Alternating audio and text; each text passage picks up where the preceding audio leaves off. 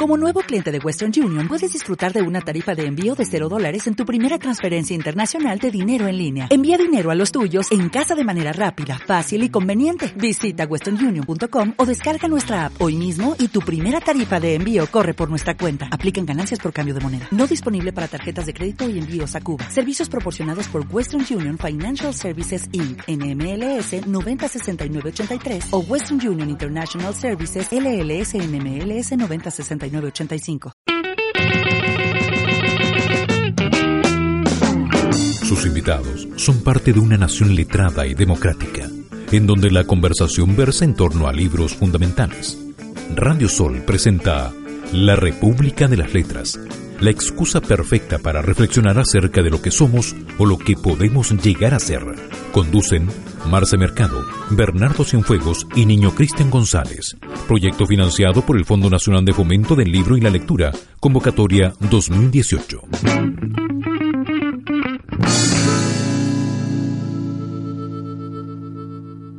Resomag, Centro de Imágenes Avanzadas. Contamos con la más moderna tecnología y el mejor equipo humano para la toma de escáner, ecotomografía, resonancia magnética, mamografía, rayos X. Prefiéranos por nuestra experiencia, calidez desde el primer momento, tecnología de avanzada, profesionalismo a toda prueba y porque atendemos sus emergencias las 24 horas del día. Casa Matriz, Galleguillos Lorca 959, en Centro Médico Vital Médica, Galleguillos Lorca 1640 y en el interior del Hospital Militar del Norte. Para más información ingrese a www.resomag.cl. Resomag, Centro de Imágenes Avanzadas. Durante mucho tiempo insistía en que había presenciado la escena de mi nacimiento. Cuando me ponía a contarla, los mayores se burlaban de mí. En el fondo, pensaban que yo era el que estaba burlando de ellos y entonces lanzaban una mirada de odio mortecino a mi cara pálida e impropia de un niño. Y si por casualidad había invitados ajenos al círculo familiar más íntimo, mi abuela, temerosa de que me tomaran por tonto, me ordenaba callar con una voz aguda y me pedía que fuera a jugar por ahí. Los adultos que se reían solían tratar de convencerme por medio de explicaciones científicas. Me decían que los bebés no tienen los ojos abiertos en el momento de nacer, que en sus mentes no puede haber todavía nociones claras, aunque abriera los ojos un instante y cosas por el estilo. Todos me hablaban con un entusiasmo algo teatral, tratando de expresar con la sencillez con que se habla a los niños. ¿No te parece? me decían sacudiéndome por mis hombros infantiles, al darse cuenta de que no estaba del todo convencido. Confesiones de una máscara, del japonés Yukio Mishima, es el texto que esta noche nos convoca en nuestro programa de todos los martes, La República de las Letras. Nos encontramos solos al fuego de las velas. Exacto. Con mucho sushi. con mi querido contertulio, niño Cristian González. Muy buenas noches a todos. Y le deseamos una pronta recuperación a la amigdalitis purulenta. Eh, que abandone ese cuerpecito fornido y joven de quien se encuentra muy enfermito, nuestro querido Bernardo Cienfuegos. Sí, le mandamos en ausencia. Le mandamos saludos desde acá. Sí, saludos. Con eh, en los controles, nuestro querido Reinaldo Arenas, más conociendo el ambiente revesteril como Kimitake Hirakoa. que es el, el verdadero nombre de Yukio de Mishima. Yukio Mishima. Bueno, este libro, eh, esta novela fundamental, monumental, que es una semi-autobiografía, eh, lo había convocado el Bernardo, que estaba en llamas y muy preparado, y hoy día no pudo estar presente, así es que con el niño Cristian trataremos de eh, alcanzar lo inalcanzable y supliremos, le pondré, acá tenemos una flor de loto, Es una flor de loto, por En supuesto, en, un, en un jarrón de agua. Claro. ¿ya? De porcelana, sí, de porcelana japonesa, por supuesto. para nuestro querido Bernardo. Bueno, eh, Yukio Mishima es el escritor niño Cristian que se convirtió en un héroe literario eh, forjado desde una personalidad contradictoria y que tuvo un trágico final. Sí, el final es, es impresionante en realidad. El Él final. tiene- él- él se- termina él de, se de construir, justamente, termina de construir una tetrología y ocurre un final a los japoneses. a los japoneses. Oye, en Confesiones de una Máscara, el, es este propio Mishima eh, quien narra su autobiografía a los 25 años, Neo Cristian. Exacto. Fue publicada esta novela en Japón el año 1949 eh, y Atormentado es, es una novela en que él en que nos muestra un Mishima atormentado por el descubrimiento, el descubrimiento de su homosexualidad eh, y donde manifiesta ya, a pesar de su juventud, su atracción por la belleza, la muerte y la sangre. Hay, que entender igual el contexto histórico, siempre eso para mí es preponderante, o sea, tenemos un Japón que sale del feudalismo, se, embarca en esta Segunda Guerra Mundial, la cual pierde. Posguerra, Está, está, recién recuperándose de la, Justamente, o sea, de la Segunda Guerra estaría abierta, todavía es una sociedad sumamente eh, basada en, su, en sus convicciones de, esto, de la moralidad. Y por sobre todo se enfrenta a una temática que es sumamente complicada, que él mismo la, la lleva y la muestra en, este, en esta novela, que es la homosexualidad, el ir descubriendo. El ir descubriendo, porque fíjate tú que siendo Michima un romántico eh, atroz, yo creo que podríamos empezar a decir que esta novela no hay que mirarla desde el prisma romántico europeo. Para nada, para nada. ¿Cierto? Sino que este gesto trágico de Michima se inserta en una larga tradición de héroes japoneses, perdedores, y en la mística japonesa donde no hay nada más querido y preciado que el fracaso. Mira, si hay, hay una cita que tengo que dice, la segunda fuerza que buscaba de manera más profunda, más intensa, la total desintegración de mi equilibrio interior consistía en una ineludible tendencia al suicidio. Bueno, él, él escribe eh, en esta autobiografía que, como les contaba yo, eh, a, a los 25 años la publica eh, previo a la publicación, fíjate tú, bueno, vamos a hablar en extenso porque es un tremendo personaje y es un tremendo texto. También escribe en este mismo texto, hasta la idea de mi propia muerte me hacía estremecer con un placer desconocido. Tenía la sensación de poseer todo. Sí, es interesante ver cómo esta figura eh, deconstruye su, su persona y la muestra sin pudor, la muestra sin nada de esperar del lector, simplemente en la muestra.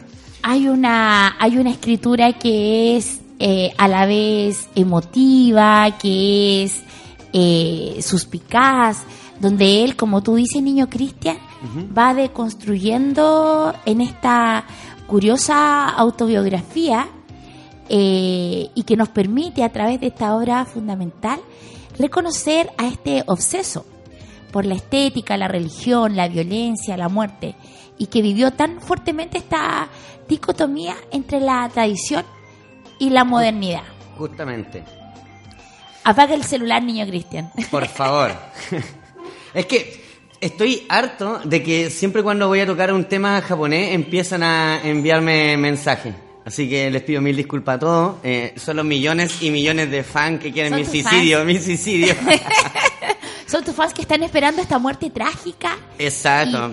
oye, mira, contarte en este bloque que hemos, en estos últimos tiempos, designado como para el autor, eh, que Michima una vez que, que publica su primera novela, eh, bueno, Michima, estamos en presencia de un autor que, eh, que es un niño frágil, sensible, enfermizo, enclenque. enclenque y que bueno, que son cosas que nosotros podemos ver en su biografía, pero también en esta novela donde él se deconstruye, como dice el niño Cristian, eh, pero pero luego de que es lanzada la novela se convierte en un personaje en Japón de farándula casi. Es un, rockstar. Se convierte en un rockstar. En un rockstar de se, se fotografía desnudo. él, él rompe todo canon literario en el Japón con esta novela él destruye los cánones literarios tradicionalistas. Pero a pesar de, claro, porque él vive en esta dicotomía, bueno, después vamos a ver eh, que él eh, tiene un, eh, ejerce gestos que son entre estéticos y políticos en pos de la recuperación de las grandes tradiciones de Japón y en contra del consumismo y, y el comercialismo que en ese tiempo hacían, el, el capitalismo ya había horadado la sociedad japonesa y él él se proclama como un eh, como un ser Disidente. disidente porque él quiere que vuelva a la monarquía y los grandes valores japoneses.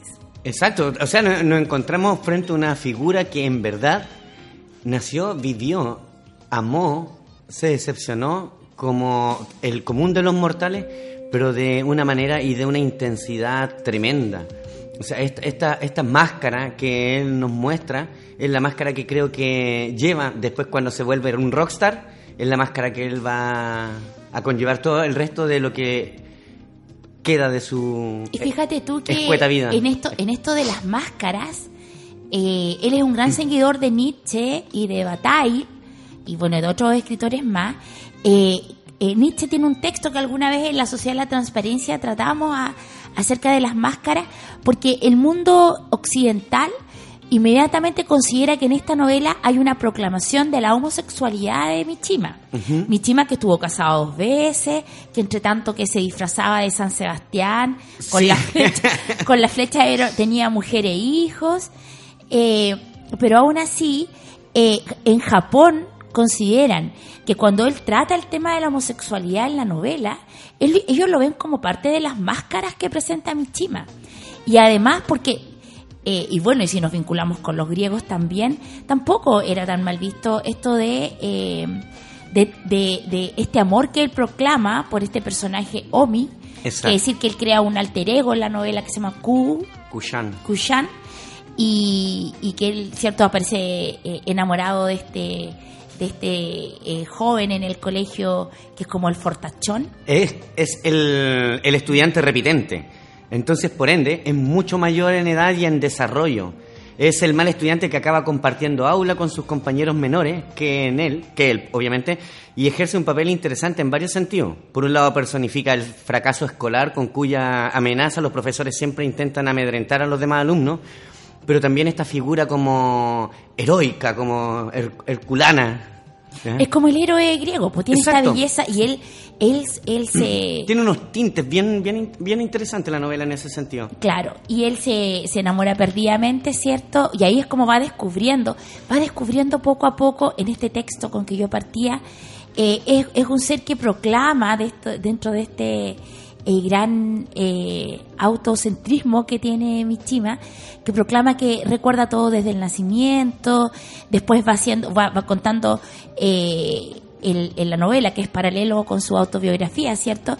Que tiene eh, estos padres que unos años antes se han venido a menos en términos económicos y sociales, tiene una fuerte relación con su madre y con su abuela, eh, porque hay que decir que en la vida real, Mishima, eh, que, quien es- fue considerado después un superdotado, siempre escribió, pero su padre siempre se opuso, porque además de esta apariencia frágil y un poco afeminada que él, que est- esta Que él estampa que él tenía, eh, él consideraba, siempre durante muchos años la escritura fue considerada para ellos un, eh, Un aspecto un, un rasgo, un rasgo femenino. Sí. además. Entonces él lucha contra eso. Vamos a ir con el primer tema y ya que estamos en esto de las tradiciones japonesas, Sí, porque Hércules se va a hacer un anakiri si no vas con el tema. seppuku. Esa. Él se va a enterrar la daga y nos y ahí a Cachibún quien le corta la cabeza. No, no le corto la cabeza, pues sí, acuérdate que para cortar la cabeza era con honor. Así morías con honor. Si no te la cortaban, no morías con honor. Ay, lo vamos a hacer morir si no, no. Sí, no, no, no. Pobre Hércules. Solamente ha conocido la gloria en, en las revistas donde, donde participa. En el burlesque. Ya, oye, voy a ir hablando de las tradiciones con eh, el, mi área japonesa favorita de una ópera maravillosa llamada Turandot, que aplica eh, bastante, y eh, que se llama Nessun Dorma, y en la voz del eh, recordado Luciano Pavarotti.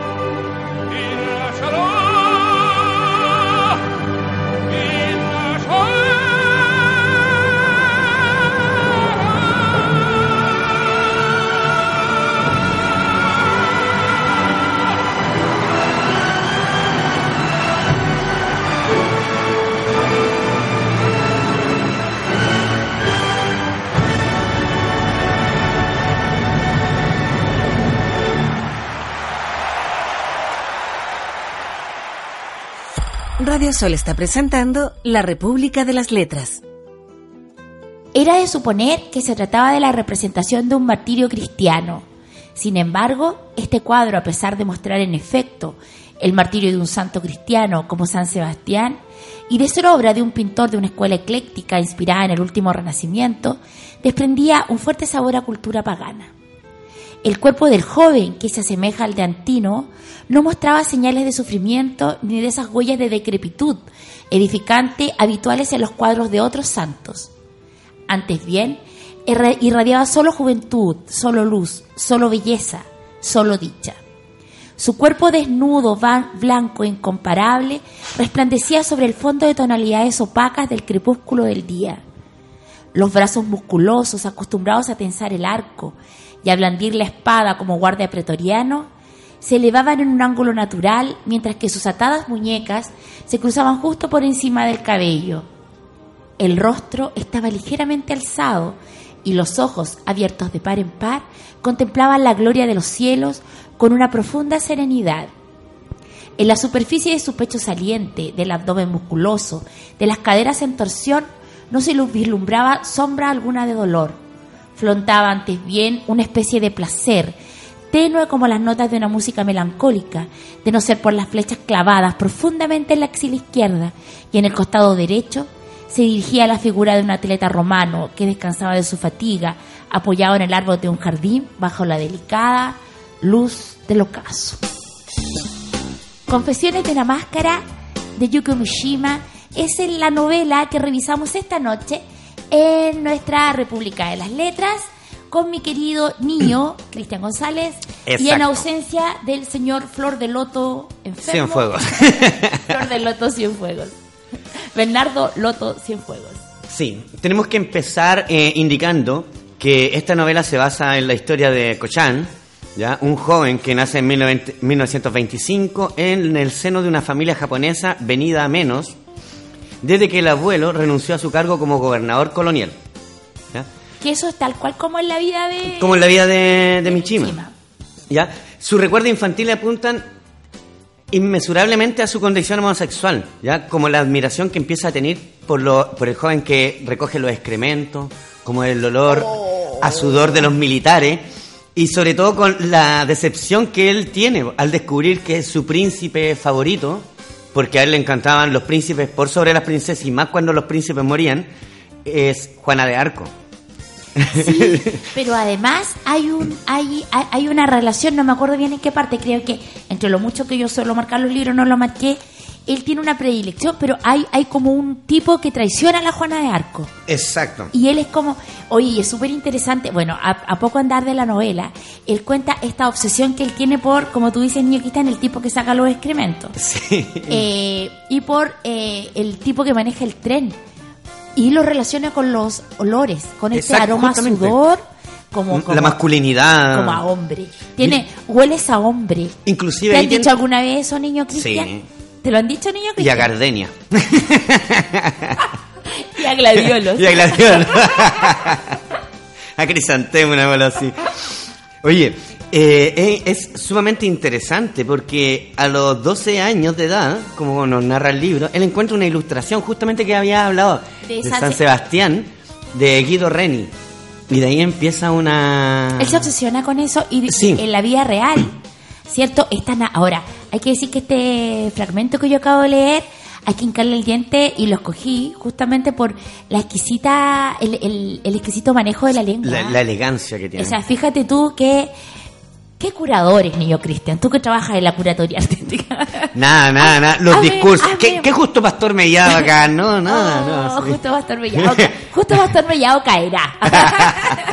Oye, pero qué, qué, o sea, cuando, cuando uno habla o la gente cierto que se dedica a hacer eh, comentarios o presentaciones en el arte, este fragmento a mí me pareció de, eh, de una sutileza, de eh, cómo, cómo él, él- él hace el tratamiento de la imagen del cuadro, ¿cierto? Más allá de todo, todo lo demás que tú puedas, o sea, lo que El uno, relato, del, la o sea, forma. del contexto donde Sí. está, de que efectivamente Michima hace fotografía, porque también la hace de fotógrafo, también le hace de fotógrafo Sí, en de la todo. vida.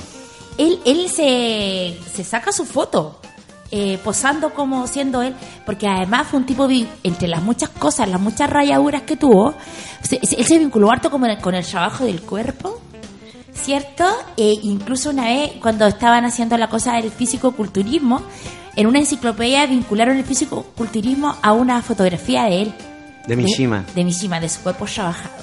Pudo haber sido. Le Pudo haber sido. el cuerpo. Sí, tenía, un- tenía cierta connotación que lo que hemos notado durante lo que hemos hablado con, con lo griego, con, con esta tendencia con la que te cosa dije. griega. Exacto. A pesar de que, ojo, matices. los griegos, los griegos no son fuente de No, la cultura tradicional japonesa. Para nada. Pero cuando uno lee desde su modesta mirada, lega, ignorante e- y occidental, Eja, lo exacto. primero, lo primero que a uno, por ejemplo, ponte tú a uno se le viene estos relatos, no sé, pues, por ejemplo, en el banquete de Sócrates, de este bello mancebo que lo acompaña al banquete, o de las relaciones homosexuales que solían tener los El, el olor, como Mishima coloca este, este puntual característica, que son los olores masculinos lo que le empiezan a llamar la atención en conjunto con, con el cuerpo atlético de, la- de las personas, de los hombres.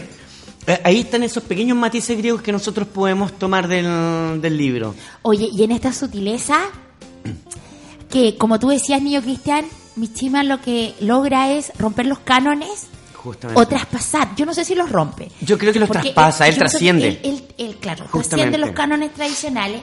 Te voy a leer, permíteme, Por favor. leerte esta parte eh, que me Es pareció que es muy también- bueno este libro, de No, verdad. mira. Bernardo, por Tan favor. pronto, tan pronto puse los ojos en este cuadro, todo mi ser se estremeció bajo el impacto de una suerte de gozo pagano. Sentí arder la sangre y mi órgano mostró un, un impulso rebosante de ira.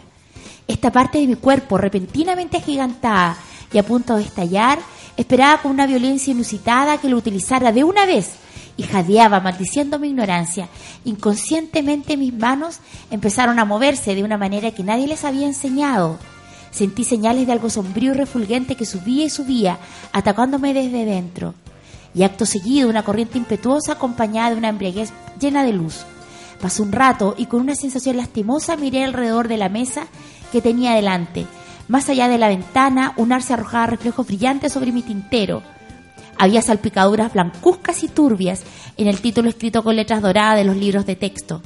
Algunas resbalaban lánguidamente, vencidas por su gravidez. Otras mostraban un brillo opaco, como los ojos de un pez muerto. Por suerte, el libro de arte se había salvado gracias a la agilidad de mis manos. Esa fue mi primera eyaculación y también el comienzo torpe e imprevisto de ese mal hábito. O sea, podí- ¿me podéis creer? Qué bello. O sea, ¿podéis creer que alguien narre de este qué- modo qué- qué su primer orgasmo? Su primer poético. orgasmo. Y además vinculado con, un, con una obra de arte. Más aún, o sea, es completamente artístico, es, com- es, es completo. Eh, él tiene, él, él nos presenta, ¿ya? Eh, una, una sexualidad que él va abrazando y va tomando, pero contradictoria y dolorosamente, ¿ya? Porque este joven, del cual estamos hablando, luego pasa al, al colegio Cochán, y de ahí él se enamora de Omi, que lo habíamos, lo habíamos mencionado en el primer bloque, que era su compañero. Claro, este eh, débil, taciturno, enfermizo Cochán. Se enamora de este atlético. Que es este alter ego de, de Michima, ¿cierto? Va eh, descubriendo sus inclinaciones homosexuales eh, de este chico fuerte. Sí. Eh, Él, él se ahora, transforma en su primer amor hasta que desaparece misteriosamente. eh, desaparece Omi. Sí, hombre. Eh, ¿Cuánto se llama? Pero igual él nos muestra un ser que es esclavo de lo tradicional. sí. ¿Cierto? Que de algún modo no puede soportar que trasciendan sus deseos íntimos. Cosa que esto de no trascender sus deseos íntimos es algo que, que o sea, que de todas las personas, ¿cierto? Es, que es- la negación de la identidad. Pues Cochan no es solo un personaje sobre el papel, sino también en su mundo de y lo- ficción. claro, y lo que hace en el fondo es que se empieza a convencer de que está enamorado de la hermana de su amigo Kazumi. Sí, pero ni siquiera él mismo se conoce. No, ha- no es Confesión de una máscara, una novela sobre la negación de la sexualidad, sino que es la aceptación y lo doloroso que es esta, sobre todo en, en contextos socioculturales en los cuales muchas veces fue castigada, mal vista. Ahora en Japón, claro, en Japón nosotros vemos este, eh, esta, eh, donde eh, vemos hasta el día de hoy que lo tradicional tiene un valor fuerte, ¿cierto? Ellos tienen un sentido identitario que es eh, que es, que es eh, pre- preponderante Exacto. que no es, por ejemplo, el, el caso nuestro. Pero, eh, eh, entonces, bueno, y hasta el final de la novela uno ve que él no termina asumiendo esta homosexualidad. No, para nada, porque él, él da su primer beso a Chaco, a esta joven. Sí, a- ¿ya? a- sí. Y, eh, y él había estado, le habían propuesto que la familia de Sonoco, ¿ya? Eh, le habían propuesto eh, que se juntara las familias como el matrimonio entre Coyan y Sonoco. Sí. A lo que Coyan eh, indica que no, ¿ya? Porque él desea terminar los estudios, viene la guerra, ¿ya? Lamentablemente, él durante mucho tiempo deseó la guerra, pero no pudo conseguir el deseo más anhelado, que era morir en ese momento y tratar de escapar de toda esta cruda realidad que se le venía encima. Claro, porque no hay que no hay que olvidar de que él tiene una cosa con eh, eh, de que siendo el eje temático el erotismo, la muerte juvenil y la belleza, él siempre está pensando en morir muy joven. Exacto. Entonces, por eso, eh, voy a ir con mi tema, que es de Sixpence Not the Richer, que se llama Kiss Me.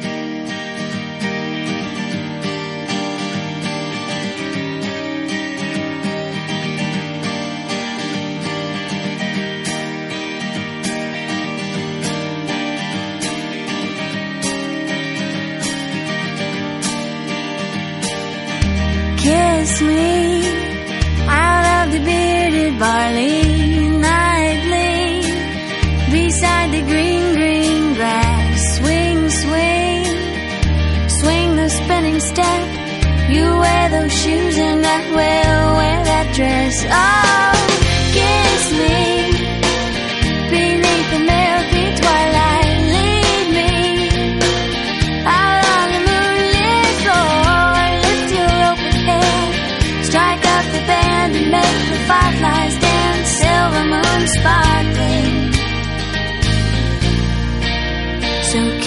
me.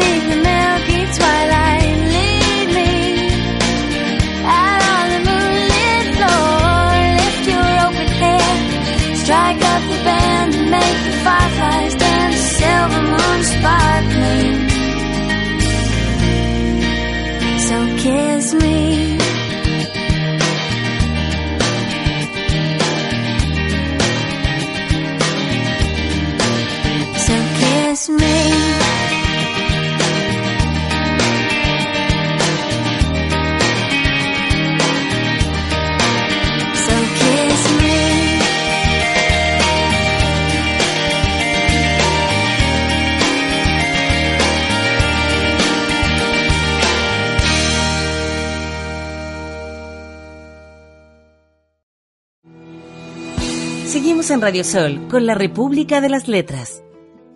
Después de cada una de sus victorias, Omi se agarraba una mano con la otra, por encima de la cabeza, como un boxeador triunfante, y sonreía profusamente. Y los alumnos de primero le vitoreaban, olvidando que había sido uno de los cabecillas de los chicos de segundo quien los había alejado del tronco. Mi vista seguía los movimientos de las manos de Omi, enguantadas en blanco, Se movían con ferocidad, pero al mismo tiempo con maravillosa precisión, como las zarpas de un joven animal, un lobo quizá. De vez en cuando cortaban el aire invernal como las plumas de la cola de una flecha, para incidir directamente en el pecho de un adversario. Y el adversario siempre caía sobre la tierra helada, de pie o de nalgas.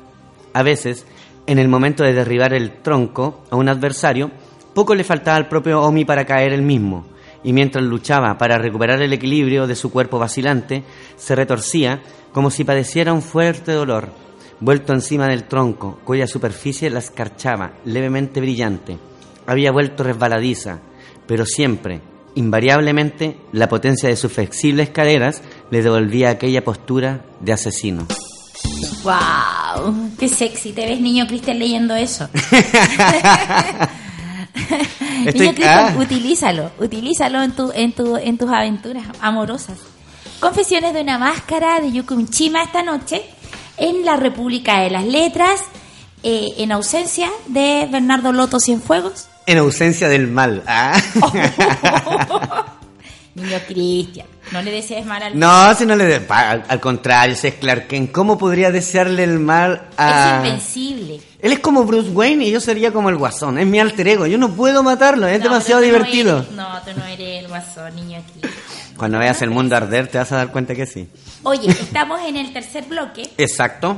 y vamos a eh, recordar que este es la República de las Letras es un proyecto financiado por el Fondo de Fomento del Libro y la Lectura, convocatoria 2018, que contamos con la eh, eh, El presencia apertamente y el auspicio de nuestra querida empresa Resomá y que y con el patrocinio de la Radio Sol. En, en Ambas empresas siempre fortaleciendo la, la República de las Letras y y apoyándolas. el desde- fomento lector Exacto. y la cultura y, Y- las artes. Y las artes. Y las letras. Oye, niño Cristian, bueno, eh, ¿tiene alguien especial a quien saludar? Yo quiero saludar a todos quienes nos acompañan, a todos quienes nos acompañaron súper... Oye, eh, al Oscar Alfano, que es Ya. profe del, del Oye. Calama. Un saludo Es- tremendo. Es un tremendo aporte en términos históricos. Él es profe de historia, un lector avesado y avanzado. Ujú. Eh, y siempre él eh, nos, eh, nos hace comentarios respecto sobre todo el contexto histórico. También quiero saludar, eh, el otro día estuve tomando café ¿Ya? con el querido amigo Víctor Tolosa, director del Mercurio, Un saludo para él. y eh, quiero señalar que eh, en lo personal me produce mucha mucho orgullo que tengamos un, un director también, un gran lector, seguidor de la República De un medio local. del me- de, de un medio local, pero que además es alguien quien da un espacio profuso al, al verdadero arte y la cultura en Antofagasta. Sí, entendiendo la identidad de nuestra región. Exacto. Eh, alguien que ha Siendo hecho él de un- Conce, es de Sí. Conce el Víctor. No, pero cayó de perilla y ha hecho un buen trabajo, un muy buen trabajo. Sí, sí, un El diario se ha abierto espacio. a, a espacios los cuales antes no, no Y a- encontrábamos. no, y a espacios que generan identidad, porque cuando tú estás hablando de, eh, del, del arte y la cultura eh, afincados en, el- en nuestro territorio, ¿Ya? ¿cierto? Y cuando ves la disposición eh, de alguien que además tiene a cargo un, un medio tan importante como un medio escrito, eso siempre se saluda. Exacto. Eh, saludos también para los chicos de Ruinas de Huanchaca, Sí. que la semana pasada, Inauguraron. exacto, inauguraron una exposición, vayan todos a verla, una escultura espectacular. Se llama Atrapados. Exacto, así que... Y es de María Elena, es de una escultora y ceramista eh, que se llama María Elena Ríos, creo, si no me equivoco. Y eh, va a estar abierta la exposición durante un mes en el muro sur de Ruinas de Huanchaca. El ingreso es gratuito. Si ustedes gustan, Niño Cristian en este instante me muestra a través de un papel que se ofrece como mediador de la obra. Exacto. También tenemos eh, saludo para la Antonieta Clune y Espacio Modelo. Que también va a inaugurar. Es- inauguraron el viernes, estuve allá. Ya. ¿Ya? Maravillosa, con, con una artista boliviana, Aldair Indra. Tuve la oportunidad de compartir con ella. Maravillosa, su trabajo sumamente importante en cuanto a la toma de conciencia y el rescate de nuestro patrimonio cosmológico ancestral. ¿Ya? Y bello, ¿no? O sea, todo bello en. Oye, en- y hay que hacer notar que Espacio Modelo se encuentra ubicado al interior de la ex Feria Modelo de Antofagasta. en un espacio que ha sido recuperado por el trabajo de la artista Exacto, la- local, Antonieta Clunes. Sí. Entonces, cualquier día usted va a comprar pescado, Y se pasa a ver arte. se compra un ceviche Exacto, y y pasa a se ver pasa arte. ahí a ver arte. ¿Quién dijo una- que no se podía comer ceviche, eh? Viendo arte. Puf. Ahora ya no tienen excusa. Pregúntale al Marquito. Franazo. Oye, y un saludo igual que quiero darle a especialmente a dos amigos, a la María Paz, ¿ya?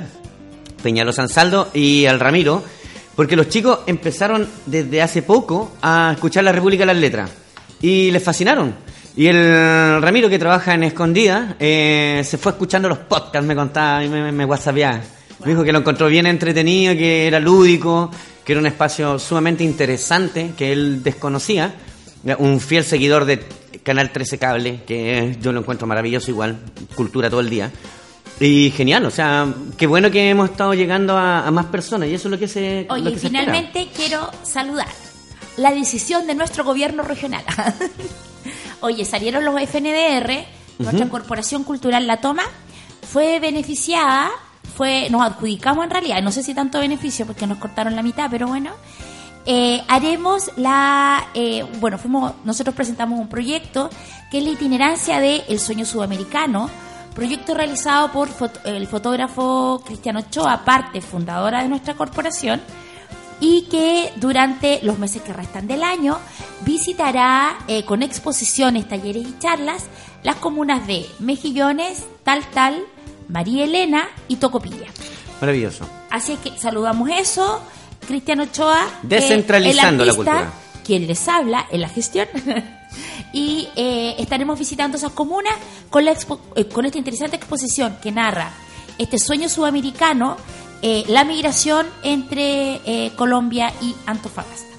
Muy Ya, bien. Vamos al texto que nos convoca. Oye, qué linda la, qué, qué sexy la, la narración de Omi.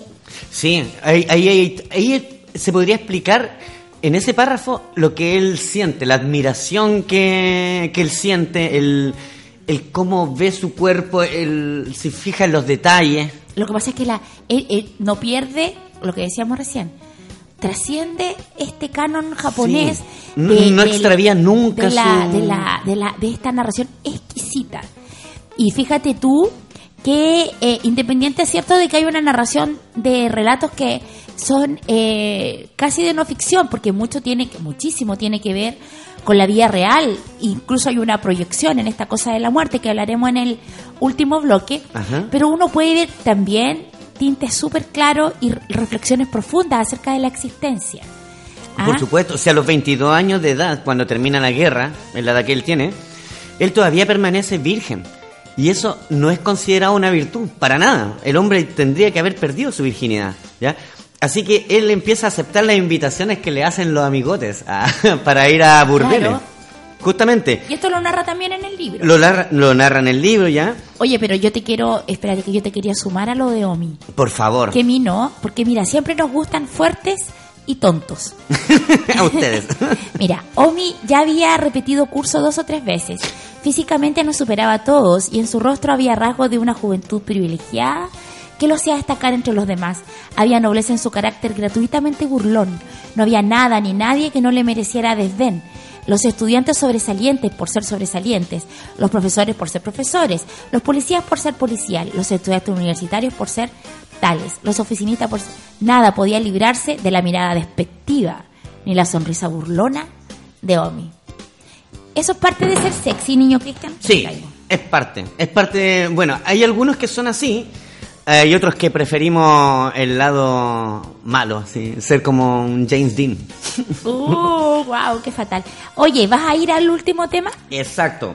Voy a ir al último tema, como no se encuentra mi, mi amigo Bernardo, nuestro amigo Bernardo. eh, en honor a él voy a colocar este tema, lo encuentro sumamente eh, bonito y es, es por aquello. El tema es Loveful de The Cardigans.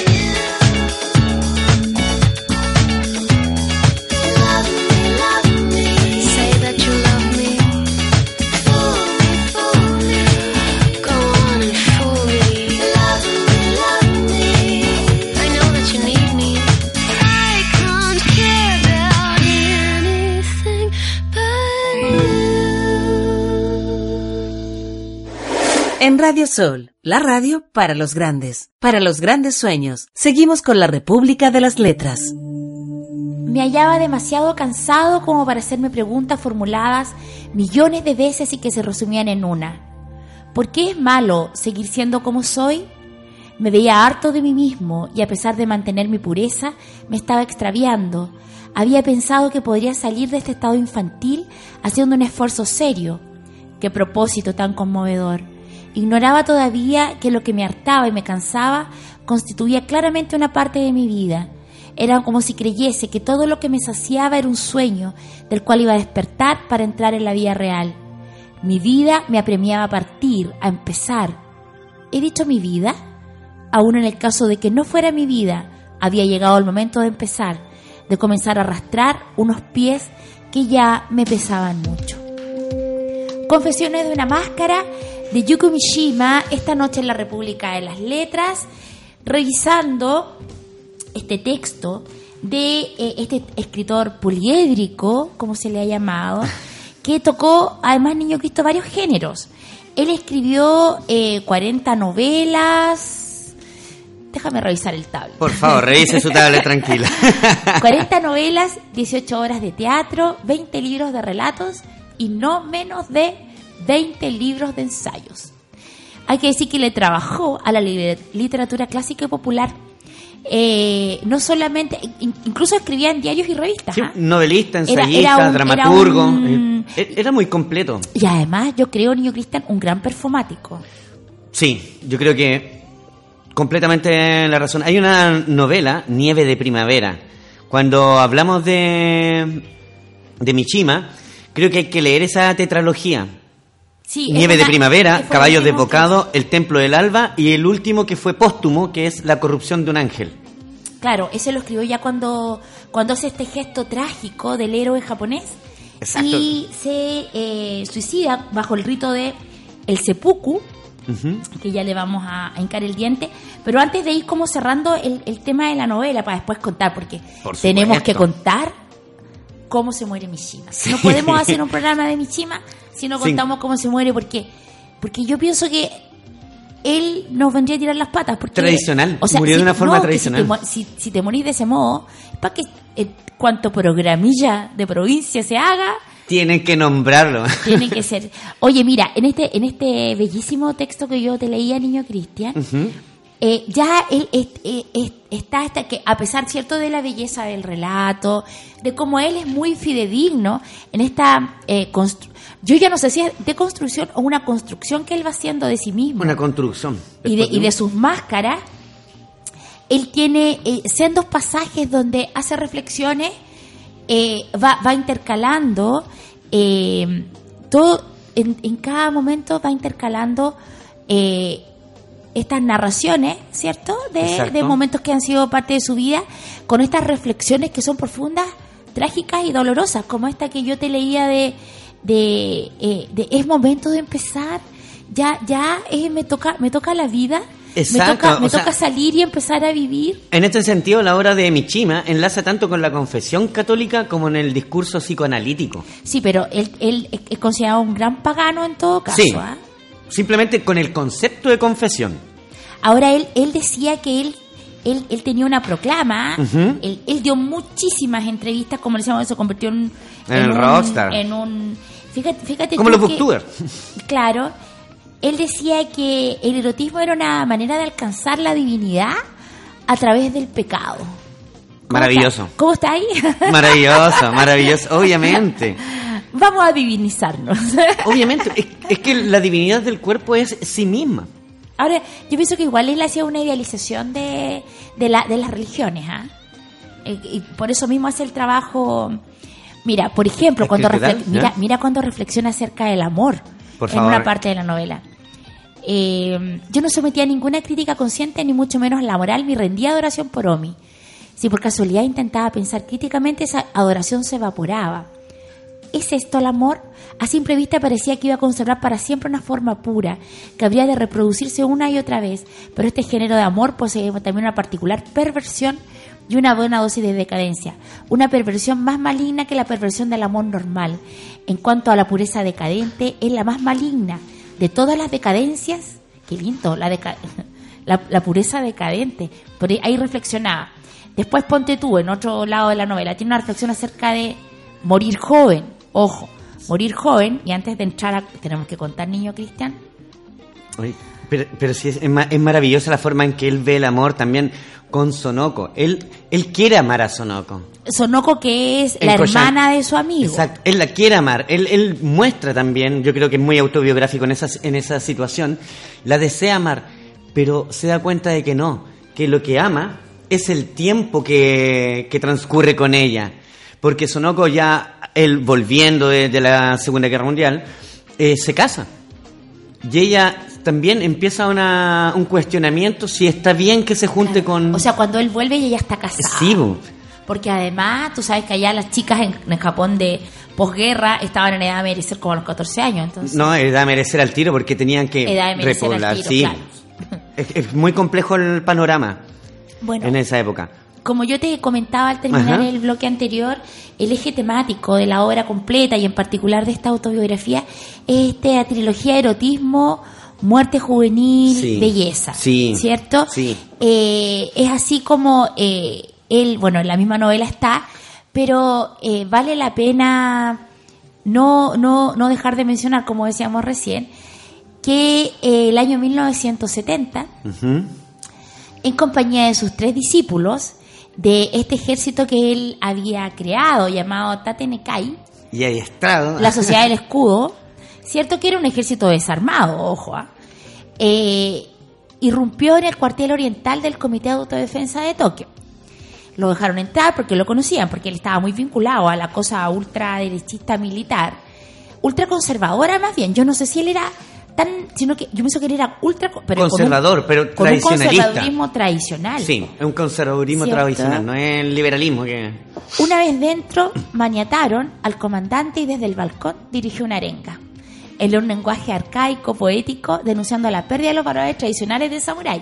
Y los soldados que lo escuchaban abajo, ¿qué hacen? Pues se mofan de él y de su lenguaje y todo lo demás. ¿Cierto? Insistiendo, bueno, él en este discurso insistía en la pérdida de, De de lo- de los valores tradicionales, ¿cierto? Y denunciaba que Japón estaba yendo a la destrucción a causa del consumismo y de la economía de mercado. ¿Cierto? Entonces él, hay, hay un rechazo ahí a la, a la modernidad. ¿Cierto? Luego entra al despacho donde estaban sus discípulos, que eran tres, eh, y el general, este que mantenían maniatado, y se clava la daga. ¿Cierto? Que es la espada corta que llevan La- los samuráis. Exacto, los samuráis siempre... Un samurái llevaba dos espadas.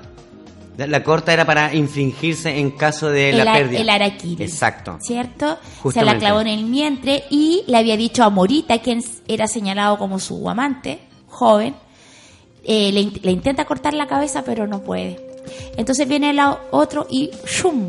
Y ahí está completo el rito del seppuku, que es este eh, la suicidio del ritual. samurái. Justamente. ¿Cierto? Es cuando es cuando pierden los samuráis casi la mayoría de las veces cuando quedaban sin un shogun, El shogun, sí. un shogun y es todo tradicionalista. Él él rememora el Japón del 1850 que se que s- trata de evitar, ¿ya? Que entre el- los ingleses primero que todo, porque son los ingleses quienes llegan a, a Hong Kong, China, ¿ya? Japón, y ellos quieren evitar aquello. Y él rememora todo esto en esta, en esta última performance. Oye, él se inserta entonces en esta larga tradición de héroes japoneses Sí. perdedores. Porque, eh, eh, y que valoran, ¿cierto? Valoran Eh, que no hay nada más querido justamente. que el fracaso. Y eh, hay que decir finalmente que Mishima, a, ver, a pesar de haber sido permanentemente candidato al premio Nobel, no lo ganó jamás, a pesar de que su obra ha sido considerada la mejo- el mejor escritor japonés de todos los tiempos. Eh, profundamente enamorada de nuestro querido Kawabata, eh, el año 65 se prepara para recibir el Nobel, incluso va a Estocolmo, ¿ah? Ya. viaja a Estocolmo, porque todo en él era muy performático en Mishima. No lo gana, el año 68 cita privadamente, que nuevamente la prensa empieza a especular con que va a ser Mishima el ganador del Nobel, eh, él cita secretamente a la prensa, como todo listo para el momento en que, y anuncia a la academia que lo ha ganado Kawabata, Él va y lo saluda, pero se señala que una de las causas de su suicidio, primero era que él siempre había proclamado que tenía que morir joven, y eh, fue que también fue como sus continuos fracasos respecto de ganar un premio que él sentía que le merecía, que la crítica ha dicho que lo merecía, pero que seguramente le fue esquivo por su posición política. Justamente. Y maravillosa, maravillosa, maravilloso término. Podríamos hablar eternamente de ti, querido Yuki Mishima, pero hemos llegado al final de nuestro programa Niño Cristian. Ha sido un placer estar a la luz de las velas, de estos olores orientales, Exacto. esto- aromas orientales de tu aroma a sudor. Justamente de tres- a salsa de ajo, entremezclada con incienso. Sí, Maravilloso. pero Hércules está olor a mm, raro. Sí, Sí, él podría ser el, el chico este que sacaba Omi. aquellas cosas. No, el que sacaba esas cosas. Ah, ya. El otro niño. El otro niño. Ya. Oye. Chicos, nos vamos a encontrar la próxima semana. Por supuesto, Te a voy la misma a hora. invitar, te ah, voy a invitar para que se preparen, para que leamos Bodas de Sangre. Federico García Lorca. Federico García maja. Lorca. Oye, muchas gracias por la compañía, Bernardo, mejórate, te esperamos con todo el amor. Y esta ha sido la República de las Letras. Muy buenas noches. Muy buenas noches a todos. Resomag, Centro de Imágenes Avanzadas. Contamos con la más moderna tecnología y el mejor equipo humano para la toma de escáner, ecotomografía, resonancia magnética, mamografía, rayos X. Prefiéranos por nuestra experiencia, calidez desde el primer momento, tecnología de avanzada, profesionalismo a toda prueba. Y porque atendemos sus emergencias las 24 horas del día. Casa Matriz, Galleguillos Lorca 959, en Centro Médico Vital Médica, Galleguillos Lorca 1640 y en el interior del Hospital Militar del Norte. Para más información ingrese a www.resomag.cl. Resomag, Centro de Imágenes Avanzadas. Fue La República de las Letras. Hasta la próxima semana cuando nos reunamos en torno a los libros en un viaje imaginario por un mundo sin límites. A preparar las maletas.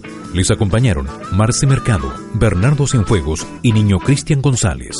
Proyecto financiado por el Fondo Nacional de Fomento del Libro y la Lectura, convocatoria 2018.